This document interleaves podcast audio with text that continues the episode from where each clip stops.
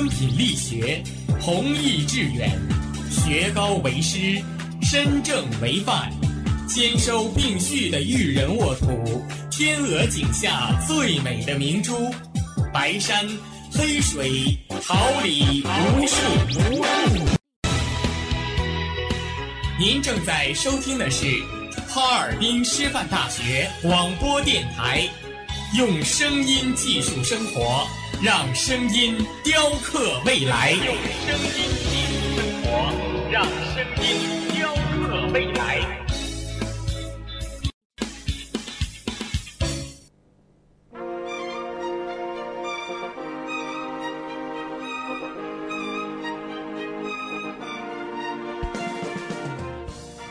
春华秋实，桃李不言。炫动之声，无限精彩。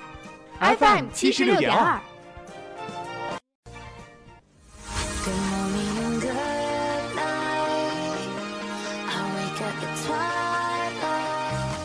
让电波在空中回响，让声音重塑梦想。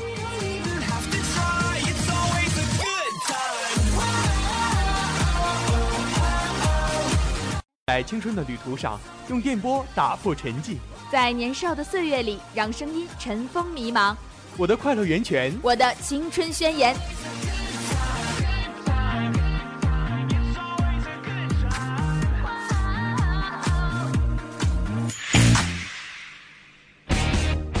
学广播电台，正青春，传递正能量。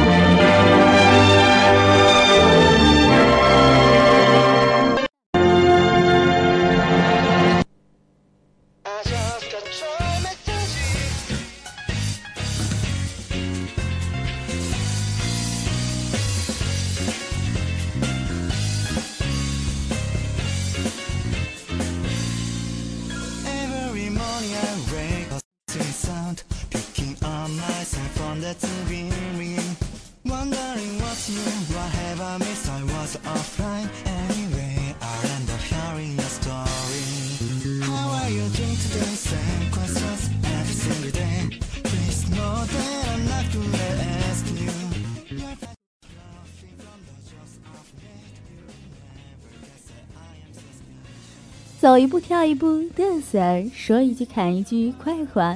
陪你浪遍天涯，从南到北，和你看透人生，从美食到美腿。又是一段闲适惬意的下午时光，我是你们的好朋友卢瑞斌。我是你们的新朋友孙斌，欢迎各位在每周三的下午准时来到我们由梦溪氧吧冠名播出的《放肆吧哈师大》。梦溪堂，你本来就很美。同时感谢我们直播间里辛勤工作的监制黄健、编辑李兰、导播庄园、新媒体夏书涵、唐柱、田园。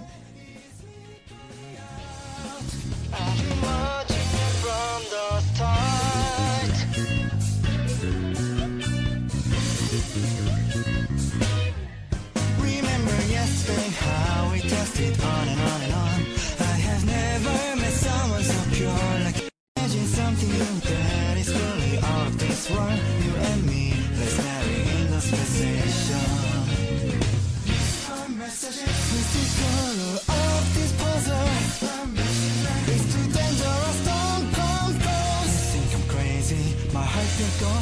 no matter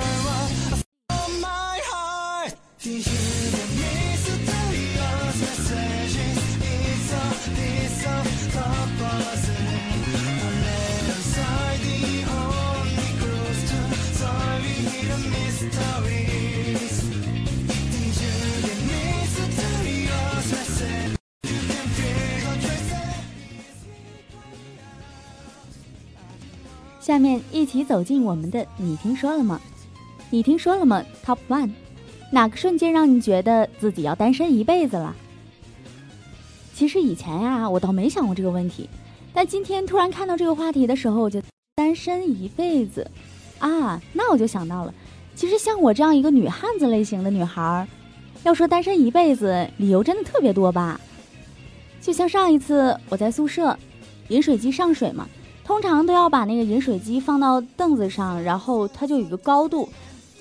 我需要把特别沉的水，大约有十斤、二十斤，具体多重我也不太清楚了。我需要把它从走廊，然后一路拖到我的宿舍，最后自己独立完成，把它上到饮水机上面。就所有的一切，我干的特别流畅。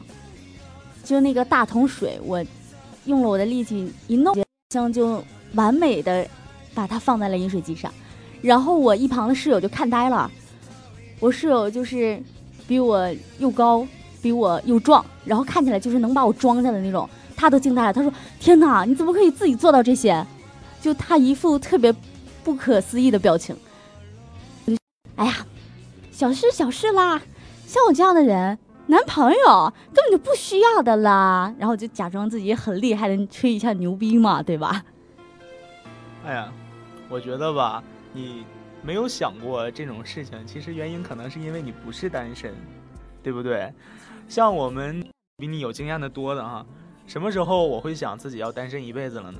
非常经典的是，我觉得自己在照镜子的时候，可能要单身一辈子。虽然啊、我们的听众朋友看不到我们彼此的长得什么样，但是我相信在直播间里，我们辛勤工作工作的这个广播同事们哈，都能知道，嗯，尴尬的一件事情。还有就是，比如说，嗯，打开钱包的时候，每次翻开自己的钱包，都觉得自己获得了新生，因为我的钱包和我的脸是一样干净的。呃，哦，还有一次，还有一次就是，呃，我跟一个女孩，哎，爆爆大料了啊！跟跟一个女孩表白的时候，跟一个女孩表白的时候吧，她为了拒绝我，她非得说自己是同性恋。这个时候我就很尴尬，我可能就觉得，嗯，我可能要单身一辈子。没想到啊，孙斌还有这么，那你要不要再给我们来一篓啊？我跟你说，我真的来到这个节目，我是非常珍惜这个机会的。我非常想把你们原来的这个播音，是吧？啊，让台长知道啊，我可能也很优秀，所以我做了非常充足的准备，是不是？嗯，还有什么时候会觉得自己单身一辈子？其实我觉得单身也挺好的，没有什么不妥，对不对？那么，跟失而复得的人发生过什么故事呢？说到失而复得，或许我只有跟朋友了。想起以前我一个特别特别特别要好的朋友，后来他转学了，再后来我们就没了联络。后来的后来，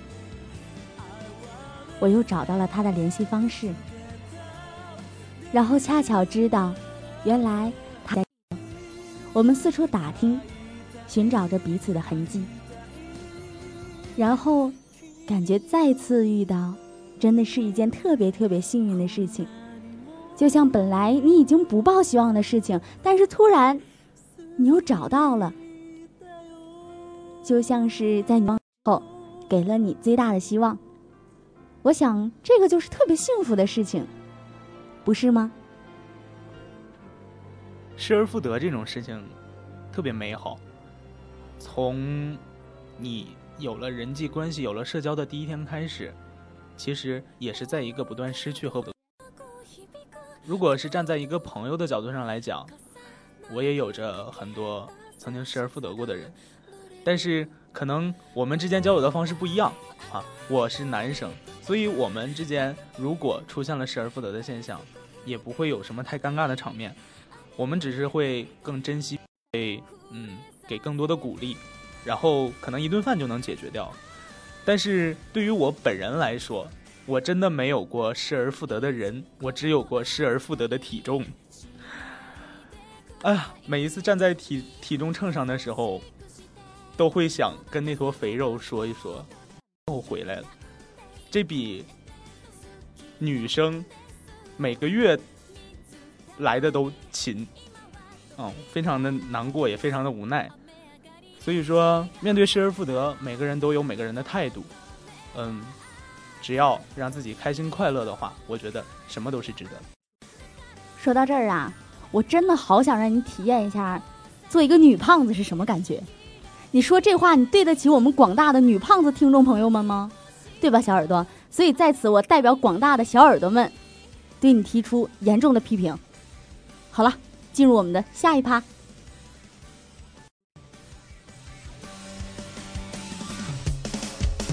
ファーストキスもちろん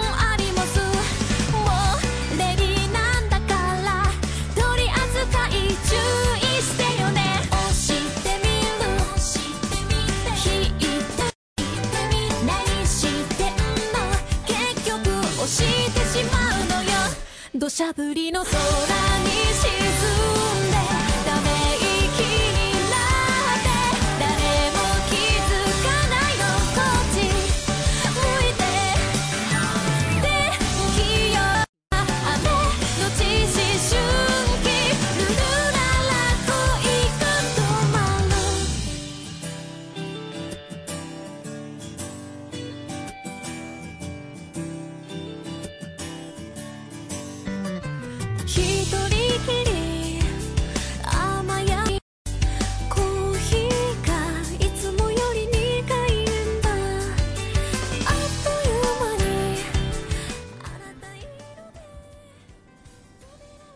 说了吗？Top Two，今天为什么事情感到高兴呢？今天是礼拜三，对广大的听众朋友们来说，今天最高兴的一件事情就是党课考试终于结束了。我也是从这个党课考试中啊拖出来的一个遥遥大军之一哈。面对这个党课考试，其实也是非常的紧张，因为只准备了三周，但是要背的东西有很多很多。咱也看到非常多的朋友，呃，他们都非常的紧张，面露惨白的颜色，纷纷都跑到了我们隔壁的那个复印社去。虽然我不知道他们在干什么，但是我相信他们一定是凭自己的努力取得了好的成绩。说到这个高兴的事儿啊，其实我每天都很高兴。我身边，哎，你怎么这么高兴？你有什么好事儿？其实我觉得每一天都有好多好多开心的事儿啊。你比如说，我一睁开眼睛，哎呦，我没迟到哎，多高兴的事儿是吧？然后上早操吧，上完早操，哎，今天早操早放了两分钟，你说开心不开心？我还有走向食堂，哎呀，太美好了这件事情。我吃完饭之后。哎呦，时间刚刚好，马上回教室上自习。哎，这一天课下来，感觉，哎，好像还有点收获，心情特别好。再到了我们下午的时候，然后再去话剧社进行排练，和我的那些话剧社的小伙伴们一起玩一会儿。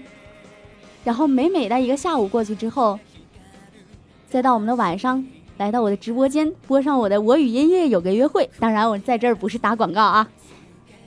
就在这个麦前坐那么一会儿，播上一会儿音，简直心情美炸了。然后和喜欢的人开一会儿小视频，那个感觉真是挺棒的哟。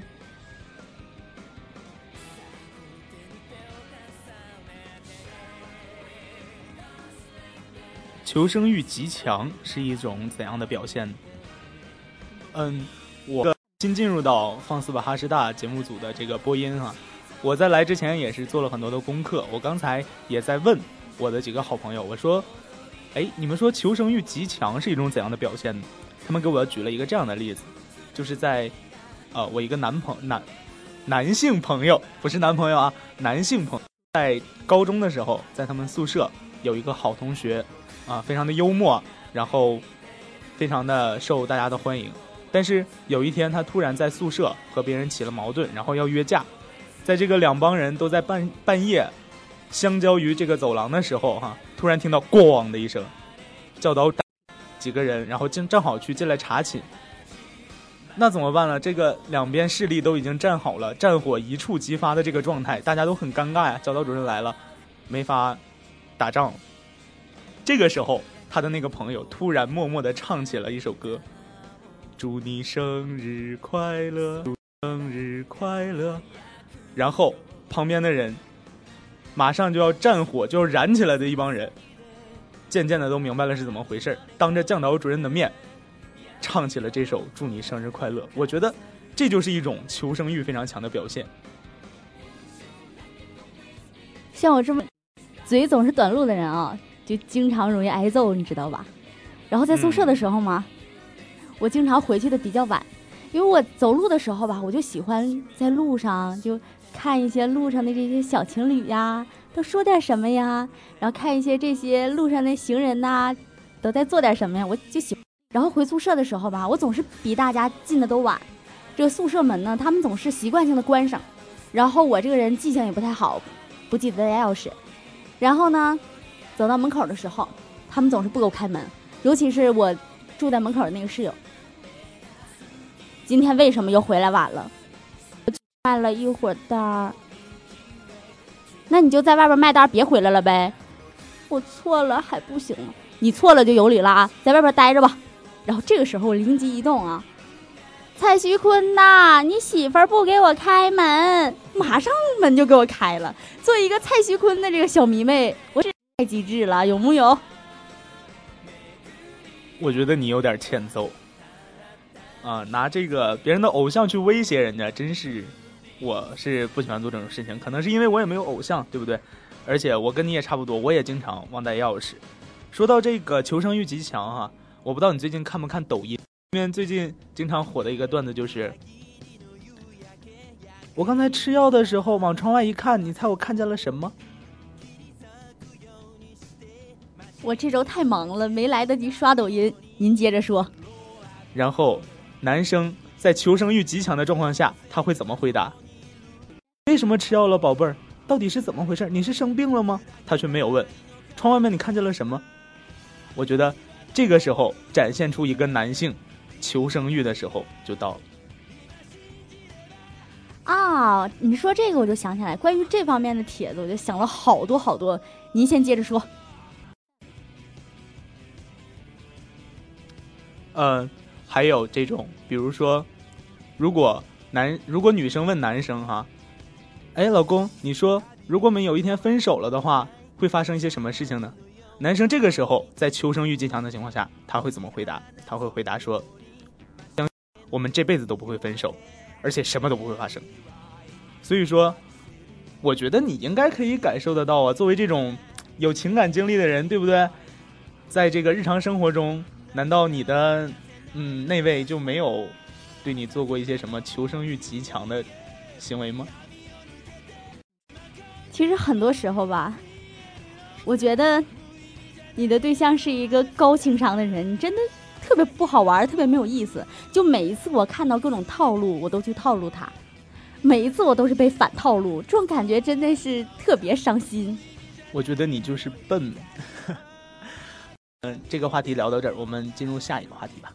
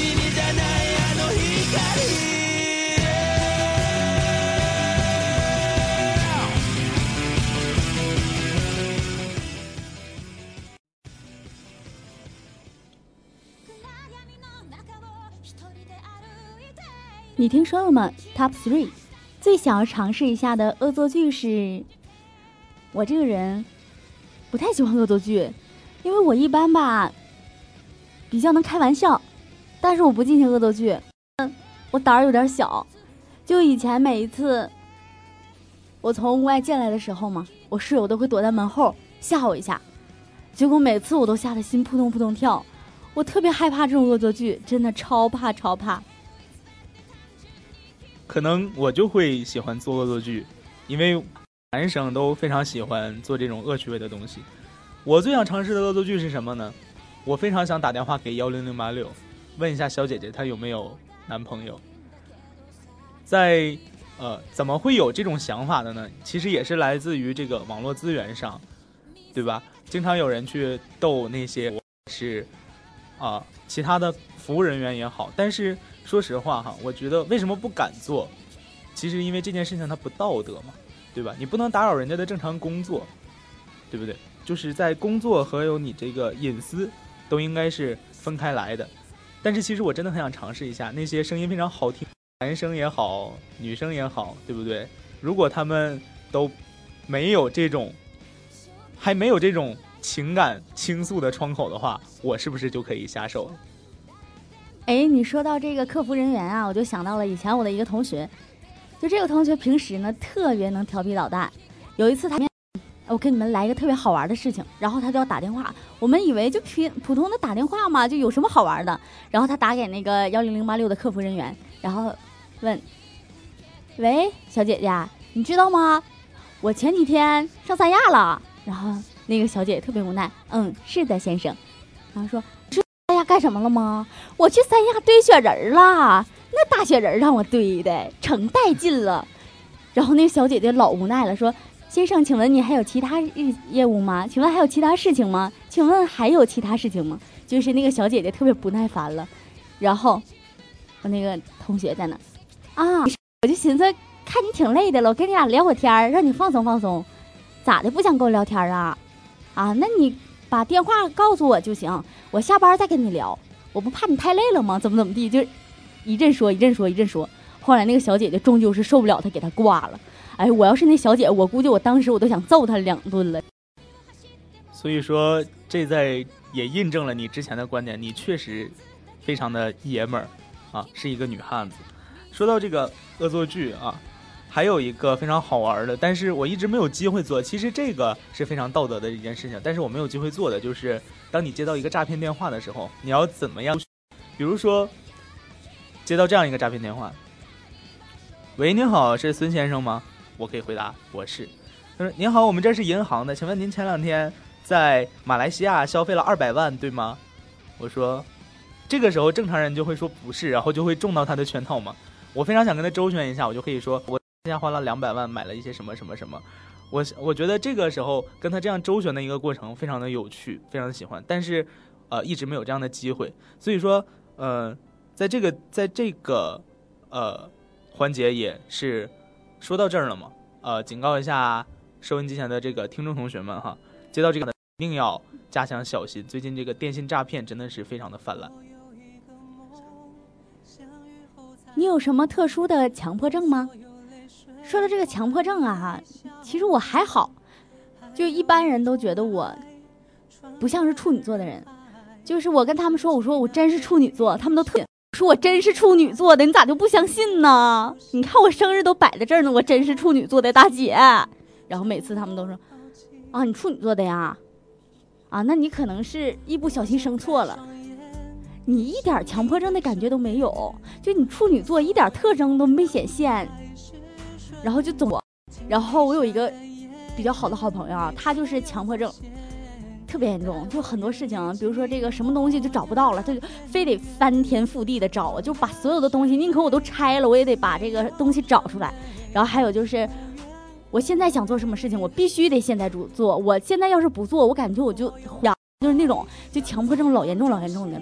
然后我每次我看他那样的时候，我都忍不住的笑，真的。嗯，像我这样一个大大咧咧的人，可能真的无法理解吧。我就有强迫症，而且我身边的很多人都有强迫症。我说一个，我先说一个大家都会有的强迫症，就是走带方格子的地砖的时候，我有时候就会非常有意识的避开踩到那条线，就只踩中间的那个白块，而且还必须是斜着踩，不能直着踩。我觉得这个是。呃，很多人都应该有的这样的一个强迫症，虽然我不知道为什么，但是我觉得这应该是一个常理了。就是我的几个周边的几个朋友会有的强迫症，有一个非常奇怪的，我觉得女生应该都知道，就是他们有人喜欢把化妆品从高到低按顺序排列，有没有？听没听说过？嗯，应该是吧。我的化妆品，呃，加起来，嗯，那我算算啊，我十个手指好像就能数过来了。我没有啥化妆品呀，也，我这水、乳、气垫儿，嗯，好像没啥了。所以你是想说你天生就很美吗？我只是想说，我化不化妆跟你有什么关系？哎呀，好，呃，还有一种特殊的强迫症，这个是我今天能够听到的最奇葩的强迫症，就是他在玩《植物大战僵尸》的时候，一定在第一排种满向日葵，并且让他们摇动的方向一致。哦，我在想，本来是一个比较简单的打僵尸的游戏，却让它变成了这么高难度技巧的游戏。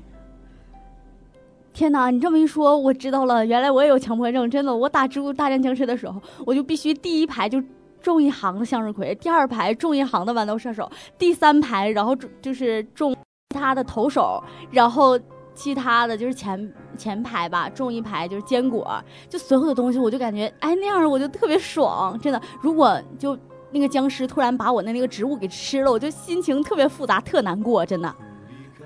对呀、就是其实这就是一个强迫症的表现。更有甚者，要求方向都要保持一致，就是一定要卡住那个时间点。然后，比如说这个时间点，向日葵是在往右摆，然后你要抓紧时间把这个向日葵种下去。这样的话，两个向日葵就同时可以摆在同一个方向。这个强迫症我还没有，非常的轻啊。好，那今天这个话题就聊到这儿，这个板块。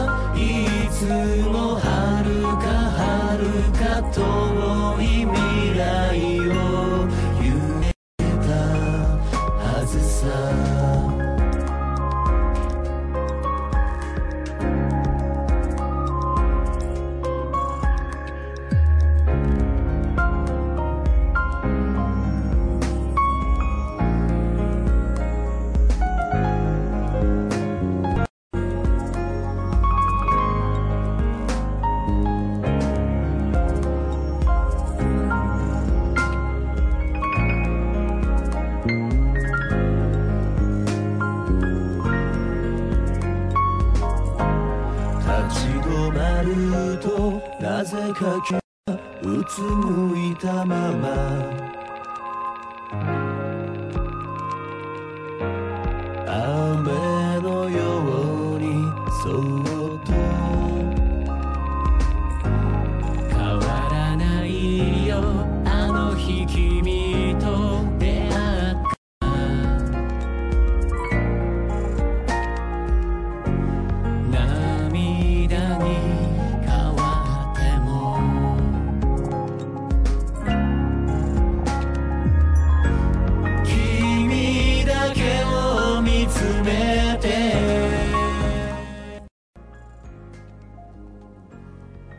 第二板块，听我说，奇葩热点大爆料。史上最长乐曲演奏完要六百三十九年。天哪，这首歌能听满我家几代人的兴衰史。我觉得我这我还查了一下这个资料哈，真的是做足了功课。这首歌是从两千零三年开始演奏的，那演奏完需要到两千六百四十二年，那个时候。老话讲，穷三辈，富三辈儿。我已经不知道我那会儿我的子孙是穷还是富。手术忘打麻药，患者惨叫连连。说到这个呀，不免想起来，就好多医生，就可能都比较马虎吧。做个手术，一不小心，手术刀落在患者肚子里了；一不小心，我再落块纱布。我记得我听过一个最搞笑的事情是什么？就是特别小的阑尾炎手术，然后结果一不小心嘛，把手术刀就落在肚子里了。然后后来大约过了就半年左右吧，这个患者就觉得肚子又痛，以为是复发了怎么样？后来去医院检查，说肚子里面有金属物，没办法，再次做手术吧。然后把这个手术刀给取出来，然后这个患者觉得哎挺好挺好的。后来又过了一个月，又是腹痛，然后再去检查，结果发现手术的纱布又落在肚子里了。然后这个患者说：“我的妈呀，我到底是犯了什么孽呀？要这样折磨我？”任由乘客选座位，成就不少姻缘。我觉得这个方式真的是特别的好，而且在这个时代，我真的是非常需要一个这样的途径，来做这种真现实版的《非诚勿扰》，是吧？坐在空乘小面。就算撩不着乘客，撩撩别人也是可以的。那我只想送你一句：做你的春秋大梦去吧。咦，罗马尼亚一胖贼夜入食品店偷吃二百五十张披萨后，跳窗时。哎，我在想说啊，这个胖贼。如果说你在没吃这些披萨之前，你跳这个窗户，你会不会被卡住呢？但是你吃了这些披萨之后，被卡住，所以你这个本来你就是失策啊！你怎么可以选择跳窗户呢？你的体重你自己不知道吗？我觉得你分析的不对，他为什么非要先吃完再跑？他完全可以带走吃嘛，外卖非常实惠的。来看下一个。美国一黑熊偷喝三十六瓶啤酒，把自己搞翻，然后，脑洞一下，他会不会唱起“你把我灌醉”？这只熊它为什么会喝啤酒？它是不是失恋了？或者它就是这样开心？它就是非常开心。它要喝完之后哼起那首“一人我饮酒醉”，一熊我饮酒醉啊，还不是一人，他还真的是称不上人。可能他也有他自己的。我就想问一句。这个熊心里是怎么想的？你是怎么知道的呢？是不是你跑出来了？那熊是我亲戚。河南一乞丐讨钱未果，愤然报警。现在这个社会啊，真的是什么不要有。你说你乞讨，本来就是一件不太光彩的事情。如果说你是四肢健全，那你完全可以凭着自己的劳动，去获得一些报酬嘛，完全可以养活自己，没有问题呀。但是呢，你讨钱也就算了，你没讨到，你还有脸报警？谁给你的自信？臭不要脸的！又爆粗口，你真是粗鲁。来看下一个，六十二岁老头冒充一百三十八岁国父孙中山，三个月骗钱五十五万。我觉得这个事儿还真不能完全赖人家六十二岁的大爷，真是赖了现在这个认知不见路，怎么可能？当然了，你也得理解。你说他六十二岁冒充一百三十八岁，可能人家长得就是着急，也没办法。大家就是给他认错了。那，哎，我也是非常无语哈。现在的人真的是为了骗点钱，什么手段都做出来。你说你都一百多，那么老了还不知道给自己留点道德，哼。北京两劫匪为自身安全考虑，得手后扒光被劫者衣服。看到这条新闻的时候，我在想啊，你俩咋那么奸呢？扒光，你怎么寻思的呢？最后连点衣服都不给人留下啦？啊，你想的确实挺周到的。没有衣服了，也不能光着身子去报警啊。哎，你们真是太奸了。你说他两个劫匪去扒人家衣服，人家说不定，对吧？我看你穿着 Gucci、LV、Prada，那我就是喜欢，我也不打算偷你别的，我就想偷你两件衣服。其实，嗯，可能就是家穷吧。下一个，武汉一女孩行乞附英文说明，称外国人给钱多。我觉得这个吧，真的是我不太想去吐槽，我确实非常想义正言辞的来说。嗯，乞讨这件事情本身不是非常的光彩，但是你在做这种不光彩的事情的时候，还要去分辨这个国人和外国人，我觉得这个事情真的是，女孩，你是应该是有着绝对的这种行动，或者是说来自己来供给自己生活的能力的，不是说非得通过行乞这样的方式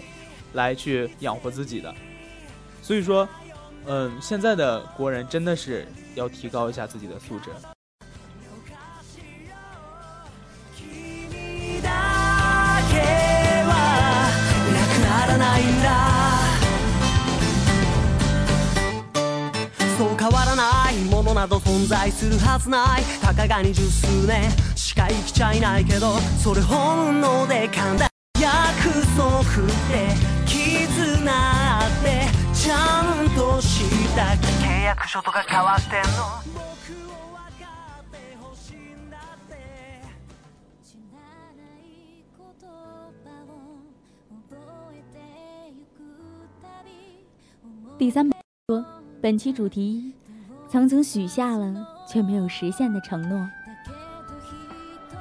一位小耳朵说，要好好读书。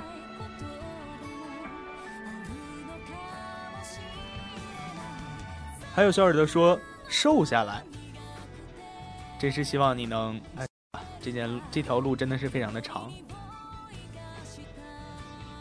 还有这样一位小耳朵说，我们分手以后还要做朋友，现在却连陌生人都不如。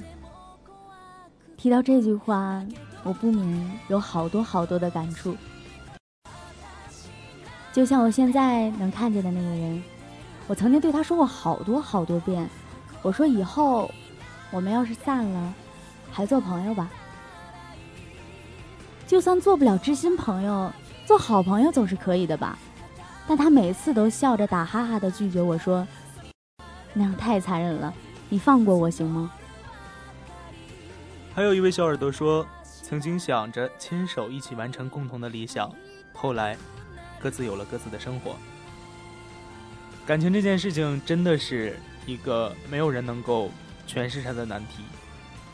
希望活出自己吧。有一位小耳朵说，要好好陪陪家人。是的呢，作为我这样一个特别特别恋家的人，每一次只要是能放假的时候，能回家，我都会回家。总是想好再待一会儿，再和我的小妹妹玩上一会儿。但是这次端午的时候，我不能回家了，因为我妈妈和我说：“你现在都上大学啦。”不能总回家啦！你这一个月就回来一次，还像是上大学的丫头吗？每次回来，车费也要不少，用这些钱，何不做一些喜欢的事情，买点喜欢的东西呢？其实想想也是，但是我总觉得，家人能聚在一起的时间那么少，为什么不多聚一会儿呢？还有不几天，我妈妈就要过生日了，我现在每天会打开淘宝，打开京东。看一看这个手机，看一看那个手机。我想要在我妈妈生日的时候送她一部手机，因为她的手机该淘汰了。但是她总是一边玩着一边说：“哎呀，又卡了，得去换了。”但是每次路过手机店门口，算了，再挺挺吧。看着这样的妈妈，我心里真的很心疼。以后我会好好努力，至少。你有喜欢的东西，你可以毫不犹豫的买下来。你还可以骄傲的说：“这是我女儿给我挣的钱。”无论怎么样，我都会努力的，相信我。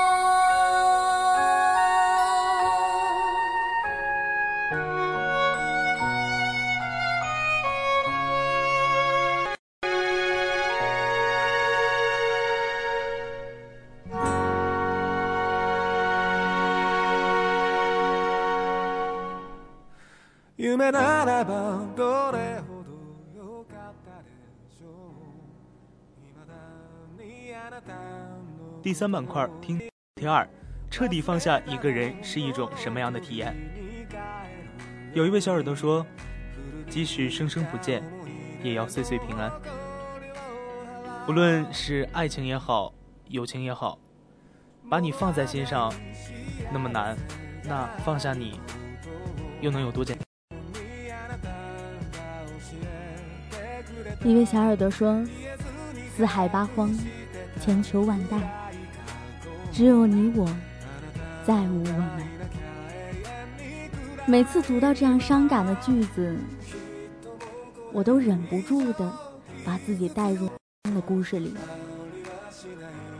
或许是我自己的代入感太强了。无论读到什么样的句子，我总是好像自己有亲身体验一样的。越读越伤感，就像每一次看电影，我哭的稀里哗啦；每一次听到别人有惨痛的经历，我却比那个讲述者哭得还厉害。有人说我太感性，但是其实我也不想这样的呀。我是喜欢时，我也抑制不住的哭。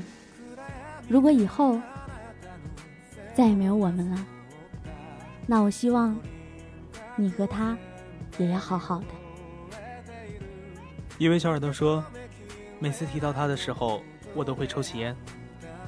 那一次，我朋友给我又谈恋爱了，我看了一眼，低头继续看书了，也没有去抽烟。那一刻，我知道我放下了。我跟你过了这么久，因为你。我养成了很多习惯，但在你走了之后，我又把它戒掉了。让起有你，我多了很多的乐趣。但是你走了，那些习惯我也都不需要了。还是大雁到头各自飞，都过好自己的生活好了。有位小耳朵说，看到了一句话。放弃一个喜欢的人是什么感觉？我不删你好友，不拖你进黑名单，不取消关注，也不删你电话。我要做的就是不温不火，不冷不热，不悲。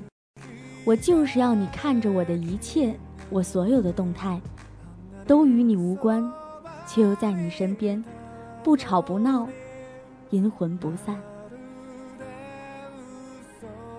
说到这儿，我不免想到，如果你真的不喜欢了，那么他做的一切，乎也没有那么深的感触了。你不用再想，他发这条动态的时候，是开心的还是难过的？他现在吃饱了，穿暖了，还是又生病了？以后，你是你，我是我，我们。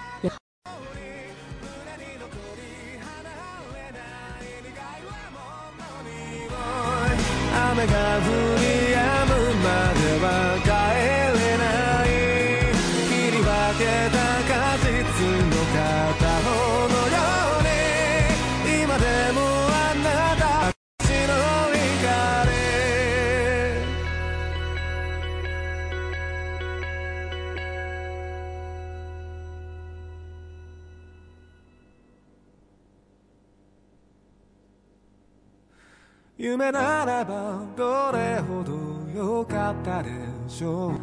未だにあなたのことを夢に見る。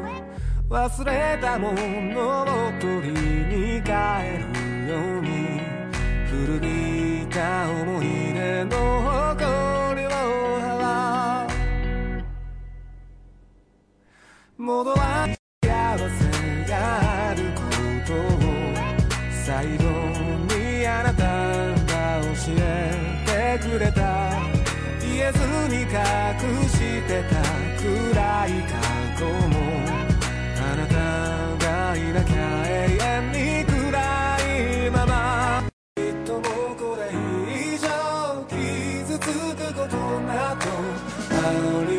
な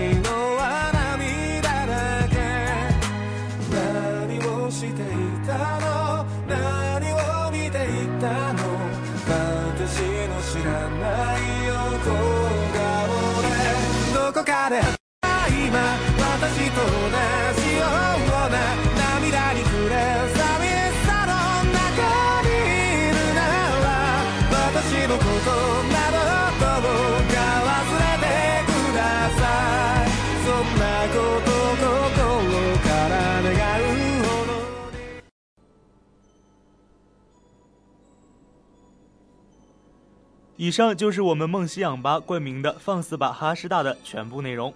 放肆是一种态度，放肆是一种精神。如果你放肆的话，就要来放肆吧哈师大；如果你不放肆的话，更要来放肆吧哈师大。最后，直播间里辛勤工作的监制黄健、编辑李兰、导播庄园、新媒体夏书涵、唐祝英、综合办公室田园，我是你们的好朋友卢瑞斌。我是你们的新朋友孙斌，祝大家天天放肆开心。我们下期再见。